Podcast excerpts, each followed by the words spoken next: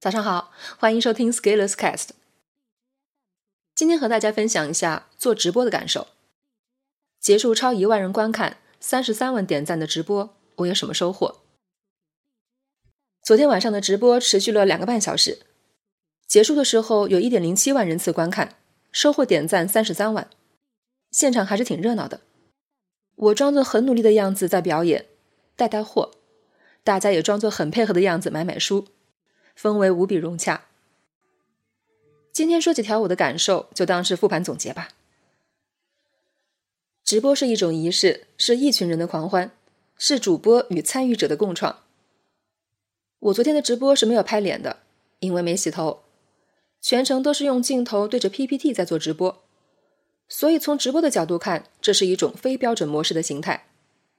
但是即使这样，在互动上，我认为效果也是不差的。从点赞的数量就可以看出来，由于点赞不用花钱，所以有很多小伙伴尽全力送出了所有能送给我的赞。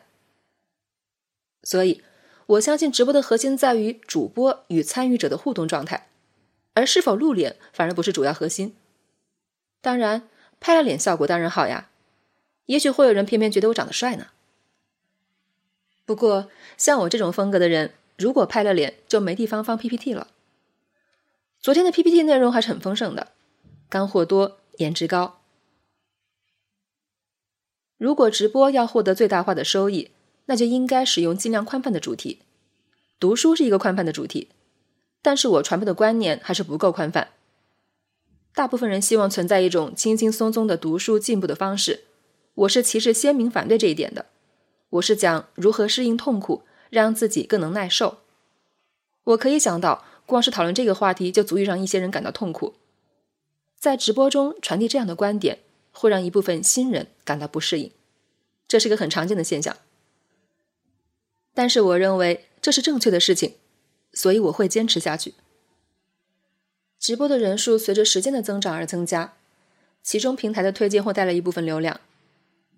昨天在直播的时候，我最开始以为屏幕上的人数是统计的在线人数。结束的时候，我发现应该是人次，因为这个数据持续在增加，没有出现下降的情况。难道我真的讲的那么好，全程无尿点？我是不信的。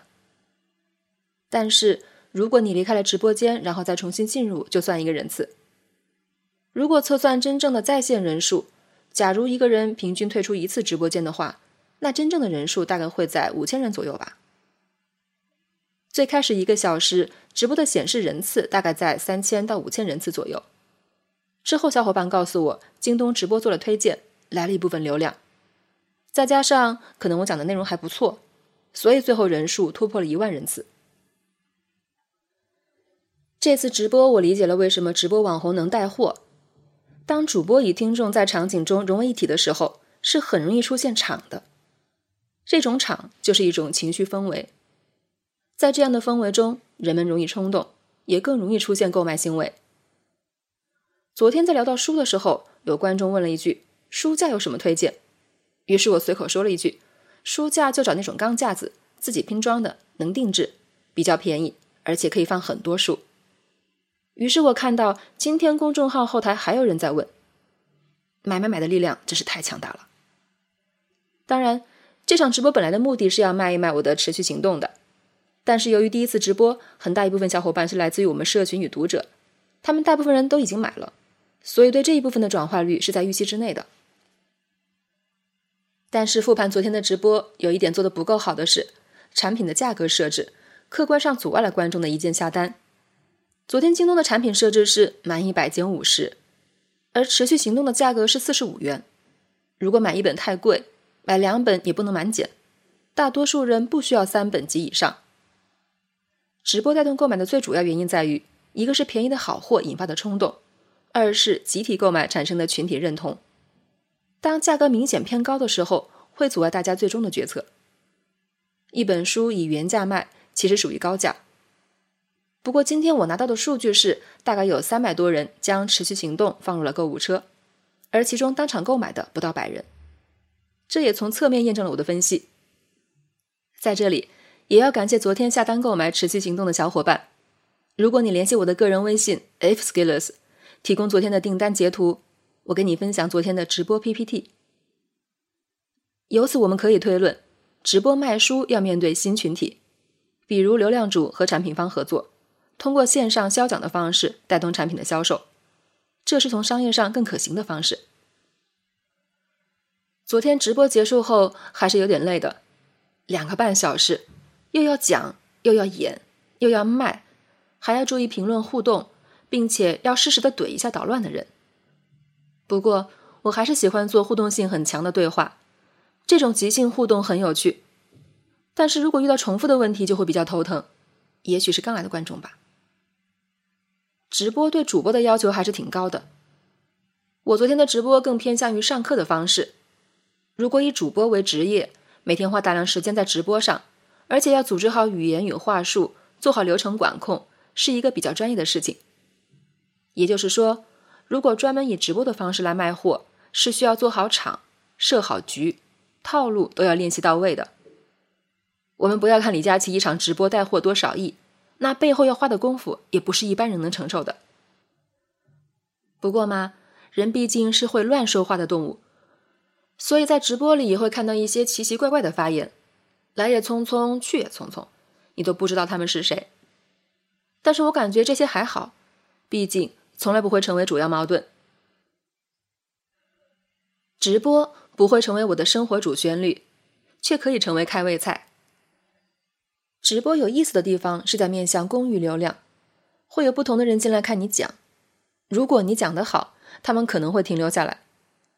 但是我很清醒，我们这些理论与实践本来就是给少数人的，更多的人听不懂，也没法马上听懂，而且他们面对复杂的问题。马上就在口里念叨“大道至简”，你就想想，有的人关注我的公众号几年都没有什么进步和行动，别提听个直播能有什么变化。所以还是直播带货实在，起码听完以后你下单剁手，然后会收到一堆纸箱子，这样多有获得感。今天还看到一篇文章，讲直播的时间要求是最基本的功力。问。为什么主播每天一定要播六到八小时才能有一个好的转化？时间短效果就不好呢？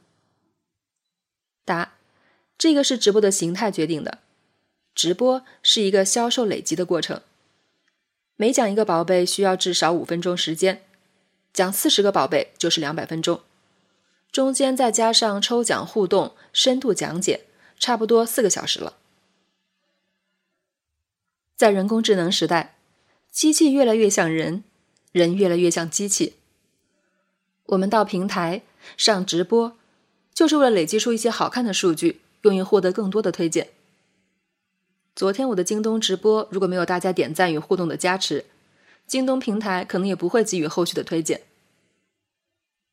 当一位主播开始火了，平台的机器给他更多的流量，更多的人进来，他获得了关注。为了保持位置，于是不得不继续努力。把数据做得更好看，人是成名了，但是也成为了机器算法里的一条数据，挺有意思的。不过，我还是希望自己不要被任何机制绑架。我不想说直播时代来了，毕竟还是有一群人每天晚上要花很多时间读书写作业的，而这群人主要都团结在我们的社群里，所以直播时代既然来了，网费也便宜。那我们拿来直播读书写作业倒是挺好的。本文发表于二零二零年三月十三日，公众号持续力。如果你喜欢这篇文章，欢迎搜索关注我们的公众号，也可以添加作者微信 f scalers 一起交流。咱们明天见。